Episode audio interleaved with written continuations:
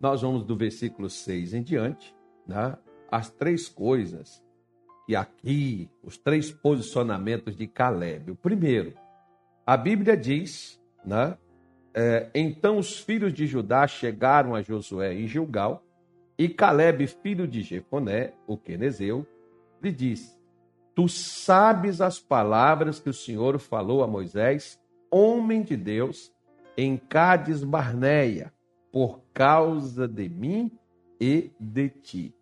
A primeira coisa, você se recorda e guarda e lembra e crê no que Deus falou com você através de um servo dele. Moisés era um servo de Deus, o homem é o de menos. O importante é o que esse homem falou de Deus para você. Pode ser uma mulher também.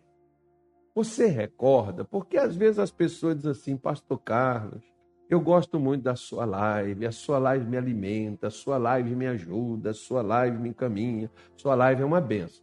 Mas você guarda o que é falado com você? Porque tem pessoas que lembram das brincadeiras que eu faço e alguns, por exemplo, que não gostam de brincadeira, diz assim: "Não, eu não, não gosto desse negócio aí não. Essas palhaçadas dele aí, você lembra das palhaçadas que eu faço aqui, umas brincadeiras que de vez em quando a gente faz e talvez você não goste, você se lembre. Mas você se lembra da palavra de Deus que nós também abrimos as escrituras e pregamos para você? Talvez você diga assim, pastor, mas as suas palavras são muito duras. Desculpe, mas não fui eu que escrevi a Bíblia. E se a palavra de Deus é dura para você, é porque de repente também você não é mole. Porque assim como eu também era duro, a palavra de Deus também era duro comigo para quebrar. Né? Porque se você tem uma pedra, você tem que arranjar uma marreta para quebrar essa pedra, que é algo mais duro do que a pedra. Não, não estou falando que todo mundo diz que eu sou duro. Tem gente que, né? tem gente que já acostumou tanto com a dureza que eles nem falam mais. Mas, mas é para aqueles que de vez em quando dizem aí, ah, porque o senhor é muito ríspido, o senhor é muito duro, o senhor pega muito pesado. Bom, então não foi eu que escrevi a Bíblia. Então, se eu pego pesado, é porque você ainda está precisando pegar mais pesado contigo. Agora, se você já não tem mais necessidade disso, você já amoleceu, tá bom, então agora eu tenho que ajudar você a mudar agora, né? Modelar a coisa direitinho. Mas o primeiro, primeiro fato, Caleb se lembrava, tinha ciência e sabia da palavra que foi falado com ele. Quantos, di quantos dias tinham passado? Bom, em dias eu não fiz as contas aqui, mas tinha passado 45 anos que Deus havia dito. Você se lembra, igual por exemplo, você se lembra de coisas básicas assim na sua vida de fé? Você se lembra o primeiro culto que você foi na igreja, o que, que seu pastor pregou? Você se lembra do batismo, se você já se batizou nas águas, você se lembra do batismo nas águas? Você se lembra daquele dia que você converteu, que você aceitou Jesus, como chamam por aí? Você foi lá na frente, você ajoelhou, ou sei lá, você pôs a mão no coração, ou você decidiu qual foi a palavra que tocou seu coração e fez você se entregar. Você se lembra disso? Você se lembra de promessas que Deus deu a você há muitos anos, mas elas não se cumpriram, mas você não desistiu delas? Ou seja, eu já falei aqui, vou repetir de novo. Deus me deu três coisas quando eu entrei no ministério. Duas coisas já aconteceu. A última que está faltando. Mas eu não desisti. E qual é, pastor? Eu não falo para ninguém, eu nunca disse, nem minha mulher sabe qual foi a promessa que Deus me deu. Porque a promessa que Deus te dá, ele pode ser uma promessa para todo mundo. Né? Deus teve promessa para Israel inteira mas Deus tem promessa pessoal para a sua vida. A promessa pessoal para a sua vida, ela diz respeito a você. Essa promessa aqui dizia respeito a Caleb, a Josué e a todo Israel. Mas Caleb e Josué foram os dois únicos que agiram na fé e eles guardaram essas promessas. E Caleb está perguntando para Josué, perguntando, ele está afirmando: Tu sabes, você não esqueceu o que foi que Deus falou. Ou seja, ele manteve o que Deus falou por 45 anos. Até no culto da manhã eu falei 40, mas tinha se passado mais cinco aqui, né? E tinha cinco anos que já tinham entrado na terra de Canaã e não tinha explorado, não tinha é, conquistado ela toda, e precisava ser conquistado. Aí ele diz assim, ó, primeira coisa, ele diz, ele não, não largou a palavra que foi falada para ele, sobre ele e para ele. E ele diz, da idade de 40 anos era eu, quando Moisés, servo do Senhor, me enviou a Cádiz Barneia a espiar a terra, e eu lhe trouxe resposta como sentia no meu coração. Então, Caleb não trouxe a resposta conforme o que viu seus olhos. Porque os olhos dele viu que todos os outros espias viram. Viu a terra ocupada, viu gigantes, viu dificuldades, viu lutas, e eles não tinham nem por onde começar, mas Deus havia dito que entregaria nas mãos deles todos aqueles adversários e eles removeria aquele povo daquela terra e eles seriam dono dela. Ok. Você é das pessoas que também fala conforme você vê ou conforme está no seu coração? Aí nós temos aqui um primeiro problema. Qual? Como você se sente no seu coração? Você sente medo? Você sente desânimo?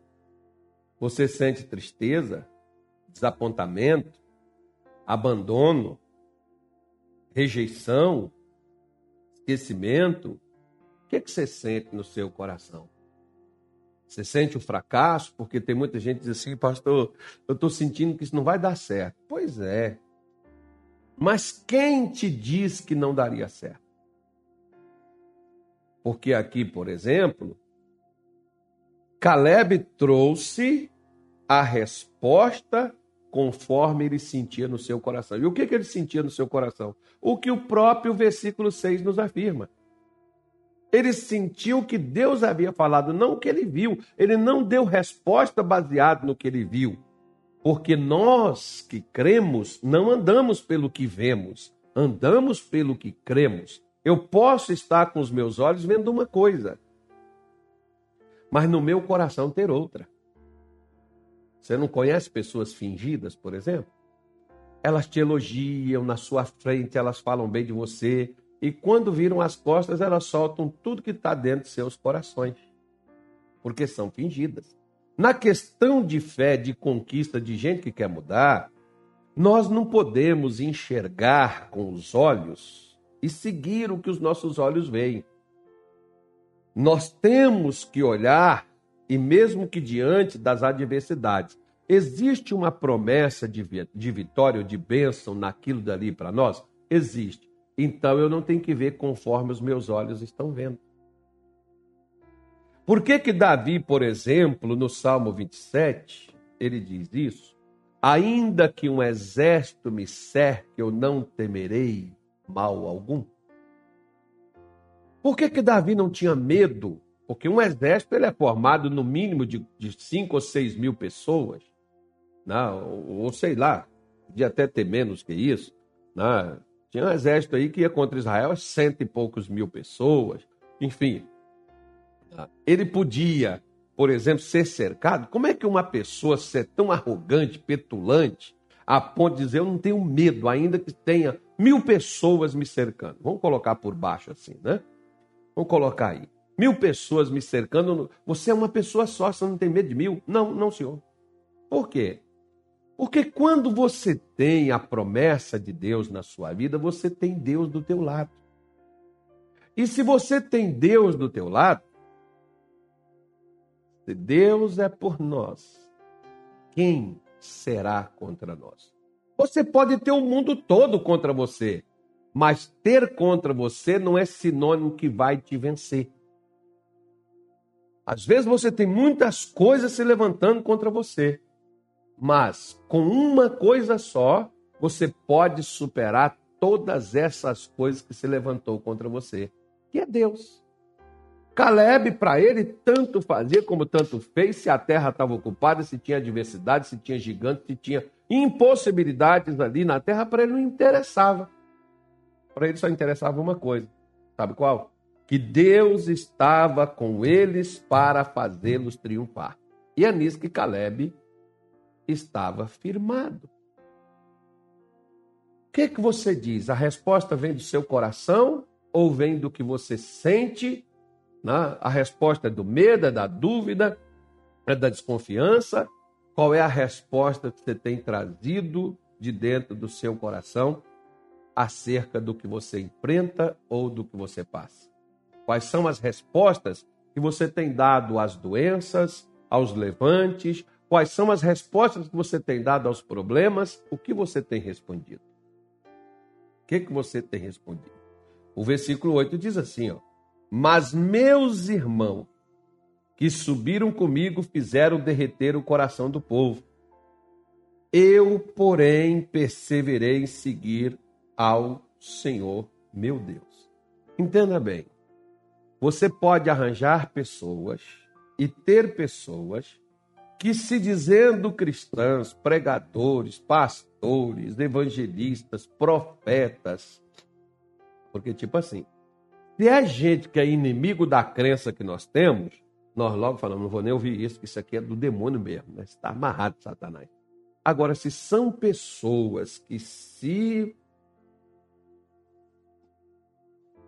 autodeclaram se são pessoas da mesma crença do que a nós, embora não creem como nós, porque existem muitas pessoas, como eu disse aqui na nossa live, quando tratamos disso na segunda-feira, existem pessoas que estão na igreja que são de Deus,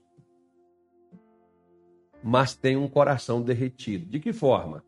Gente que não confia plenamente em Deus, confia em seus braços, confia nas suas condições, confiam nas suas capacidades, como diz o salmista, por exemplo.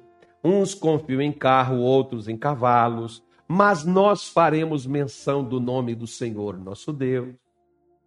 Né? Você tem muita gente nesse sentido, que às vezes chegam para você e diz assim: olha, você não tem condição, não tem jeito, é complicado, é difícil, desista, esquece, aceite logo, deixe para lá, deixe na mão de Deus, deixa Jesus fazer a obra. Aí o negócio dá errado, foi Deus que quis. Aí a coisa dá para trás, é porque é vontade de Deus. Aí o negócio dá um problema sério, porque Deus está tratando contigo. Ah, para com essa conversa. Para com isso. Como é que Deus está te rebentando se Deus tem promessas de vitórias, de conquistas e de milagres da tua vida e Deus está arrebentando você primeiro? Ah, quando você estiver todo arrebentado, quando chegar essas bênçãos de Deus, quem vai pegar elas? Você já foi, você já era. Mas tem gente que acha, não sabe, pastor. Tem crente que quer me fazer acreditar, pastor, porque olha, o demônio se levantou, porque eu fui fazer a obra para Deus, eu fui pregar o evangelho, eu fui fazer uma visita, Aí o demônio se levantou, retaliação, sabe, pastor? Ah, meu irmão, peraí, peraí, peraí, peraí, peraí. Calma, calma, calma, calma, calma, calma. É porque Deus mandou você ir lá e pregar e visitar, impor as mãos e orar, e você foi lá e fez isso. Agora Deus foi e te largou, e o demônio vem, cacetou você, retaliação é desgraçado, só porque você foi lá, e Deus fica ali assistindo, deixando o diabo te bater, te rebentar todo, e Deus não faz nada. Engraçado, né? Deus manda a gente entrar nas confusão, depois ele fica lá de fora vendo a gente apanhar, a gente sofrer. E agora, né, é, pastor, é isso que a gente recebe, para a gente ser, a gente ser fiel, para a gente fazer as coisas. Para com essa conversa fiada. Que negócio de demônio retalhar o quê? Jesus nos deu poder e autoridade para pisar serpentes e escorpiões em toda a força do inimigo e nada causará dano algum.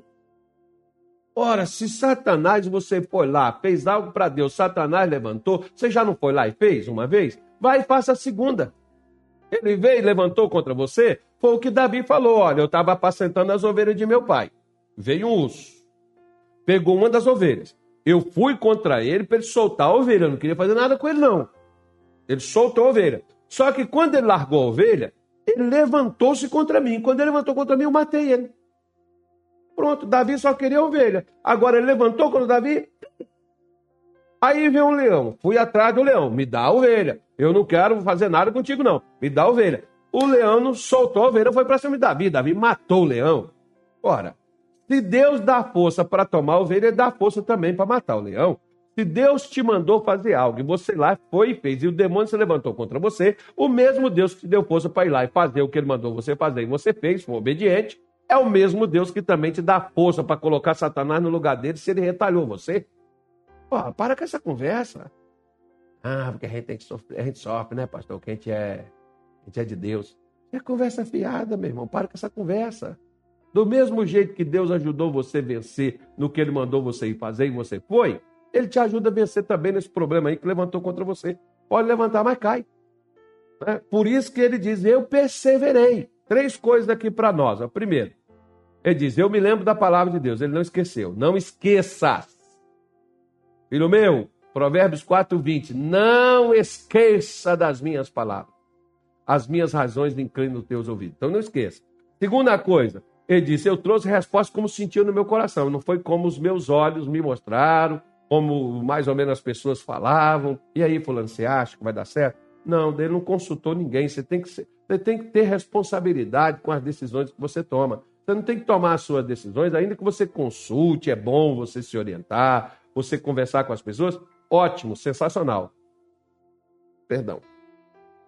A resposta é sua. Tá bom? a resposta seja responsável pelas posições que você tome. Como tem ah, não, porque a minha mãe foi e me chamou para votar nesse candidato aqui tal, eu votei por causa da minha mãe. Não, você tem que votar porque você quis votar. Ah, não, porque é, me falaram para fazer isso e tal. Não, você não, tem, você não é a massa de manobra, você não é a marionete. Você tem que ter suas convicções, você tem que ter seu posicionamento. E a terceira coisa que nós vemos aqui quer dizer, eu perseverei em seguir. Por quê? Porque tem situações, meu senhor, minha senhora, que não resolve na hora. Igual, por exemplo, vamos fazer uma dieta, mas eu quero perder 20 quilos de hoje para amanhã. Bom, gente, só se for um milagre, né? Uma intervenção divina, porque não existe isso. Uma das coisas que os gordinhos que querem fazer dieta para emagrecer mais sofrem é com a desgaste da balança. Né? Porque ele sempre vai na balança para ver. Ele não vê que às vezes a saúde dele já está ganhando outro nível, ele já está com mais força, mais dano e tal. Né? Mas ele tem que ver a balança. É o resultado. Assim tem muita gente que elas querem ver o resultado. O resultado, muitas vezes, ele vem a médio ou a longo prazo. Eu costumo dizer que Deus faz milagre, não mágica. Mágica é uma ilusão de ótica. Aliás, aí no, por exemplo, pessoal, tem um monte de gente aí que mostra como é que os truques de mágica são feitos, né? Inclusive tinha aquele, o, o, o como é que é o nome? Não, é, é o que, o o Cid Moreira falava, ou veio aí o, o mestre dos mistérios ah, o sacrilégio, não sei o quê. Ou seja, foi o cara que mais, os mágicos do mundo devem ter tido uma raiva desse tal desse Mr. M, porque o cara morreu. Oi? Ele foi ameaçado de morte? Por quê? Porque os mágicos, os caras revelavam as mensagens do como é que era feito os truques. Aí não tinha mais graça, que os caras não ganhavam mais dinheiro dos outros. Não, não, não tinha mais show, não tinha mais nada, o cara foi mostrando né, até ameaçar o cara de morte, está dizendo aqui, o cara foi ameaçado de morte porque mostrava esses truques aí. Então, mágica é um truque, mas aquilo não é real. Agora, milagre é uma coisa real, por isso que ele não vem de uma mágica. É, ele vem de uma convicção, de um posicionamento e de manter esse posicionamento. Por isso, Jó, por exemplo, falou assim: ainda que ele me mate, nele eu confiarei. Que posição, hein? Que atrevimento. Pois é, isso é que é perseverar. Isso é que não é não é não vender. Até, às vezes, por exemplo, vamos supor, né? Eu vou te vender, vou te vender esse copo aqui, tá com a água aqui, eu vou até tomar. Vou vender só o copo. Tem minha foto, tá meu nome aqui, ó. Quem quer comprar esse copo? Não sei quanto ele foi. Mas vão vender ele por 100 mil. Tá doido, pastor? Oxe, fica aqui em cima da mesa, ó, um sunção, ungido. 100 mil reais. né? Vamos vender ele. 100 mil. Você dá os 100 mil? Não, não. Se tu tá ficando doido, 100 mil não vale. Pois é. Por que então você deixa de fazer aquilo que Deus colocou no seu coração para poder fazer a proposta que os homens fazem a você? O homem sempre vai te mandar parar. O homem sempre vai mandar você desistir. O homem sempre vai dizer para você largar para lá. E talvez até aqui você não venceu, porque você tem escutado os homens que te cercam. E pode ser gente da sua casa, pode ser gente do seu sangue, pode ser outros irmãos que você escuta live ou programação, outras coisas mais. Deus nunca vai mandar você desistir. Deus vai sempre te encorajar. Deus vai sempre mostrar a você a possibilidade, porque a fé, ela é uma possibilidade. Por isso, para a gente passar por uma coisa nova que diz assim, versículo 9. Então Moisés, naquele dia, jurou, dizendo: Certamente a terra que pisou o teu pé será tua de teus filhos em herança perpetuamente, pois perseverastes em seguir o Senhor meu Deus. Ué, peraí. Deus não deu a promessa? Deu. Que Deus falou, Deus vai cumprir, pastor. Depende. Não, depende não. O que Deus falou que ele vai fazer, ele vai fazer e ponto final, acabou. Você está precisando ler sua Bíblia direito. Porque já teve um monte de gente que morreu e não viu cumprir na vida dela essa promessa que Deus deu. E foi Deus que deu. Não foi demônio e nem foi carne. E essas pessoas morreram sem ver a promessa de Deus se cumprir. Quer ver uma coisa? Olha só. Abraão, ele foi chamado por Deus aos 70 anos de idade. 70, é, 75, né? É... E Deus deu ele uma promessa que só 25 anos depois essa promessa se concretizou. E por quê? A demora de Deus é Deus que deixou para depois? Não, porque Abraão só contribuiu e só colaborou com Deus 25 anos depois. Espera lá, vou te dar um exemplo aqui dentro desse texto aqui, ó.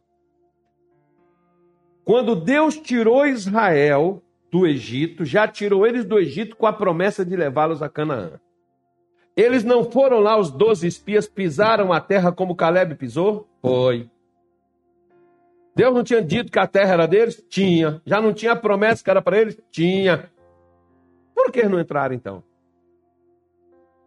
Se Deus havia dito e se Deus havia prometido, por que que eles tiveram que eles ficarem 40 anos no deserto até aquela geração de 20 anos para cima que viram o mar se abrir, que viram a grandeza de Deus se manifestar no Egito e tirar eles de lá livres, impunes do faraó, e eles não entraram na terra de Canaã. Por que, minha senhora? Por que, meu senhor?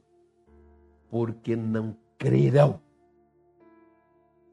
Como você vai ver, por exemplo, lá no capítulo, eu acho que é o capítulo 2, eu nem me lembro não, eu, mas me veio aqui agora, me fez eu lembrar desse fato. É, onde é que está isso, meu Deus? É Hebreus, capítulo 2. Acho que seja o 2 ou 2 ou 3, algum lugar lá de Hebreus nós vamos, nós, vamos, nós vamos chegar. Quer ver? Olha só, quer ver? Diz assim, ó. É, deixa eu pegar o versículo certinho aqui porque eu não quero pegar aqui a parte dele todo, ele ele todinho, é, para a gente poder pegar aqui. Quer ver? Hum, onde é que está isso, meu Deus? Espera aí. Pera aí, pera aí. Vamos pegar aqui. Eu falei Hebreus 2, né? mas vamos, vamos pegar aqui, que não é, não é essa parte aqui que eu quero também, não. É, onde é que está Jesus? Eu quero pegar esta parte. Olha só, quer ver? Hebreus, Hebreus 3, viu? Muda aí, coloca Hebreus 3. Diz assim, versículo 7. Portanto, como diz o Espírito Santo, se ouvirdes hoje a sua voz, não endureçais o vosso coração como na provocação, no dia da tentação no deserto, onde vossos pais me tentaram e me provaram e viram por quarenta anos as minhas obras. Por isso me indignei contra esta geração e disse: estes sempre erram em seu coração e não conhecem e não conheceram os meus caminhos. Onde é que eles erravam? Ele não errou o caminho, ele errou o coração. Onde é que estava o problema? O problema não estava no caminho, o problema estava no coração. Onde é que está o problema da minha vida, pastor? O problema da minha vida e da sua está no nosso coração. Ele não está do lado de fora, ele está do lado de dentro. O problema de Israel estava do lado de dentro, não era lá de fora. Ele não enxergou o caminho de fora porque eles não enxergaram dentro deles mesmos. Eles não conseguiram enxergar dentro deles. Como é que você não consegue enxergar dentro de você? Você vai enxergar do lado de fora se dentro de você mesmo você não enxerga. Então, por isso, é que Deus disse: esses sempre erram não, em seu coração. O erro está no coração. E ele diz: e não conhecer os meus caminhos. Não conheceram, porque sempre eles tinham o problema dentro de seus corações. Por isso, no capítulo 4, passa para o 4, que eu quero chegar aqui, que diz assim: quer ver? Ó, versículo 2. Olha só. Não, vamos ler um. Coloca um. O, o 4, isso. Temamos, pois, que porventura deixada a promessa de entrar no repouso, pareça que algum de vós fique para trás. É Paulo está dizendo. Ele diz: por que, que alguns ficam para trás? Porque nós temos a promessa de ter o repouso, o descanso, a bênção. Porque a vida, minha filha, minha senhora, presta atenção, só que está me escutando aí. Ó, para com esse negócio de beber café aí agora, para com esse negócio de ficar comendo. Até olha para mim, olha para mim que eu vou te falar uma coisa séria. A vida nem sempre é de luta, mas existe crente que a luta nunca passa. Por que, que a luta nunca passa, pastor? Por causa de uma coisa simples. Por que, que Israel ficou 40 anos no deserto? A resposta está aqui. Era para ficar 40 anos? Não, era para ficar 40 dias. Mas eles ficaram 40 anos. A luta durou 40 anos. Né? E cinco anos depois, com ele já dentro da terra de Canaã, não conseguiam avançar, não conseguiam progredir. Como tem aquelas pessoas, por exemplo, que elas vêm para o evangelho, mas mesmo dentro da igreja elas não conseguem avançar. A vida fica paralisada, estagnada. Por quê? Se você tem as promessas, se Cristo morreu por você, se Jesus já deu a vitória, se o diabo já perdeu a batalha, por quê? Porque ele diz assim, ó, porque também a nós foram pregadas as boas novas como a eles, mas a palavra da pregação nada lhes aproveitou, porquanto não estava misturada com a fé naqueles que a ouviram. Palavra misturada com a fé? Isso! Exatamente. Por que, que os outros dez espias fracassaram? Por que, que aquela geração de 20 anos para cima morreu no deserto? Enquanto tudo estava errado, enquanto tudo estava esquisito, enquanto tudo estava complicado e tudo estava difícil, Josué e Caleb preferiam ficar do lado de Deus e encarar dificuldades, porque criam na vitória. Aqueles outros preferiram formar uma turma, voltar para o Egito, porque a vida deles estava acabada, porque Deus levou eles para lá para entregar eles, entregar as mulheres e os filhos deles para ser escravos dos outros. Ou seja, vão para ser escravos, vão ser escravos no Egito, que lá pelo menos nós já conhecemos nossos senhores. Já viu aquelas pessoas que dizem assim, pastor? Quando eu estava no mundo sem Deus, eu vou ser sincero para o senhor. Eu vivi até melhor do que, que eu vivo agora que eu fui para a igreja. Verdade. Você estava no mundo perdido, sem Jesus, sem nada. E o Jesus que você achou é, tão, é um banana. O Jesus que você encontrou né? um Zé Mané, que ele fez piorar a sua vida. Ao invés de mudar a sua situação, transformar você, ele terminou de arrebentar o que Satanás não conseguiu fazer, né? Piorou a sua vida. Interessante isso. O problema é que as pessoas escutam a palavra, mas de nada lhes aproveita o que elas ouviram.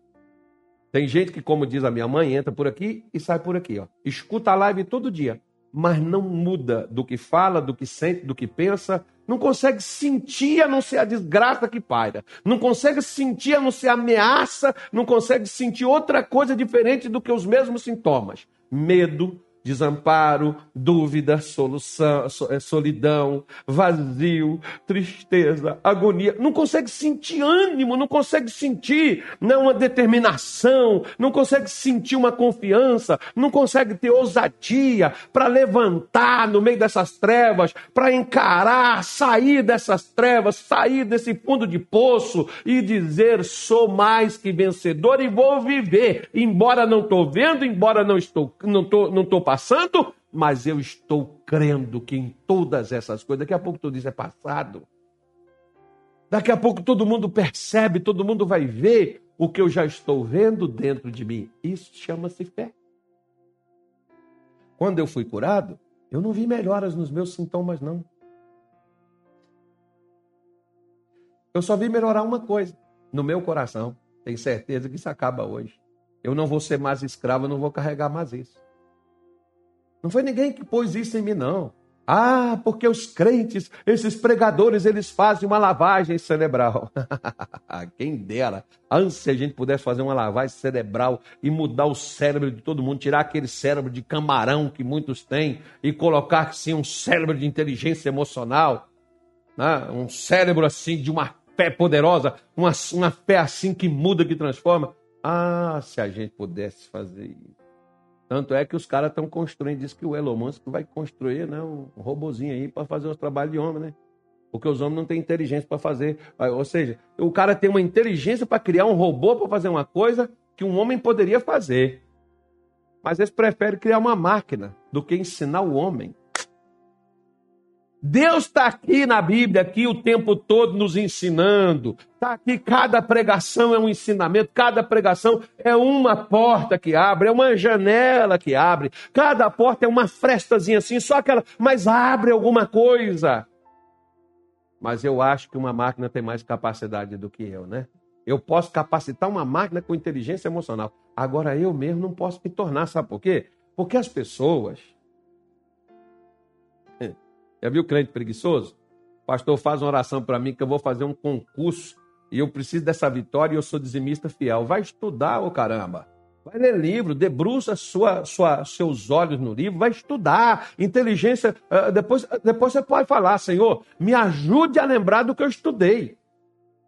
Porque tem gente que pensa, é igual aquele que, que fica lá orando, né? Senhor, faz o Cuiabá subir, faz o Cuiabá. Deus não joga bola. Quer o Cuiabá subir? Vai lá torcer, incentivar eles, animar eles, gritar para eles. Vai lá falar com eles para eles treinar. Vai lá para botar o coração na ponta da chuteira e jogar cada jogo como se fosse uma decisão. Pronto. É assim que funciona. Mas nós não. Não, o Senhor vai dar vitória. E o que, que eu estou fazendo? Ah, estou deitado aqui, cara, esperando a chuva passar. Falando estava até chovendo aqui agora, em Cuiabá, aqui, ó. Aquela chuvinha de preguiçoso. Sabe aquela chuvinha de preguiçoso? O cara deita assim, Ainda mais quando o cara tá de folga, né, Mião? O Mião tá de folga hoje, tá de férias. O Mião falou, eu vou lá para a igreja, eu nem acreditei. Aí ele tá aqui botando Bíblia aí, ó. Ah, tá de folga. Se estivesse na casa dele, tava lá bebendo café, comendo pão, enchendo a barriga, ficando barrigudo, né? Porque diz que tem duas coisas que dá barriga nos caras, né? É cerveja, crente não toma. Agora pão, crente come, né? Até na Santa Ceia. Pois é. Ah, maldade, meu. Poxa vida. Ô, oh, tá bom. Amanhã você vem de novo? Não tem nada. Acabou. Vai pescar amanhã? Sério? Uh, passa um repelente, senão tu vai chegar tudo picado de mosquito. Porque mosquito para picar o gato vai pescar onde? No Rio Cuiabá, em Santo Antônio, tem peixe lá? Menos traíra. Traíra não precisa ir no rio. Maldade. Então entenda bem, né? eles usaram a palavra de Deus, colocando a certeza e a confiança de que tudo. Vamos falar com Deus? Senhor Deus, em o nome do nosso Senhor Jesus, nesta tarde nós oramos, apresentamos, meu Deus, ao Senhor cada pessoa. Pedimos, meu Pai, a Ti que manifeste a Tua presença Toque, meu Deus, na vida de cada um. Ajude aquele que estava abatido, desencorajado, triste, o que desanimou, o que perdeu as perspectivas da vida. Manifeste, Senhor, o teu poder, aquele que foi acometido de qualquer mal, na sua saúde, nas suas finanças, as portas se fecharam, o emprego, meu Deus, ficou paralisado. Essas pessoas, Senhor, que desistiram de lutar pela família, pelo casamento, nós oramos em nome de Jesus e quebramos todas as barreiras, as limitações físicas, espirituais, emocionais, financeiras ou de qualquer outro valor. Em nome de Jesus eu repreendo e determino que todo mal saia, vá embora desapareça da vida desta mulher, da vida deste homem, no nome de Jesus. Amém e graças a Deus.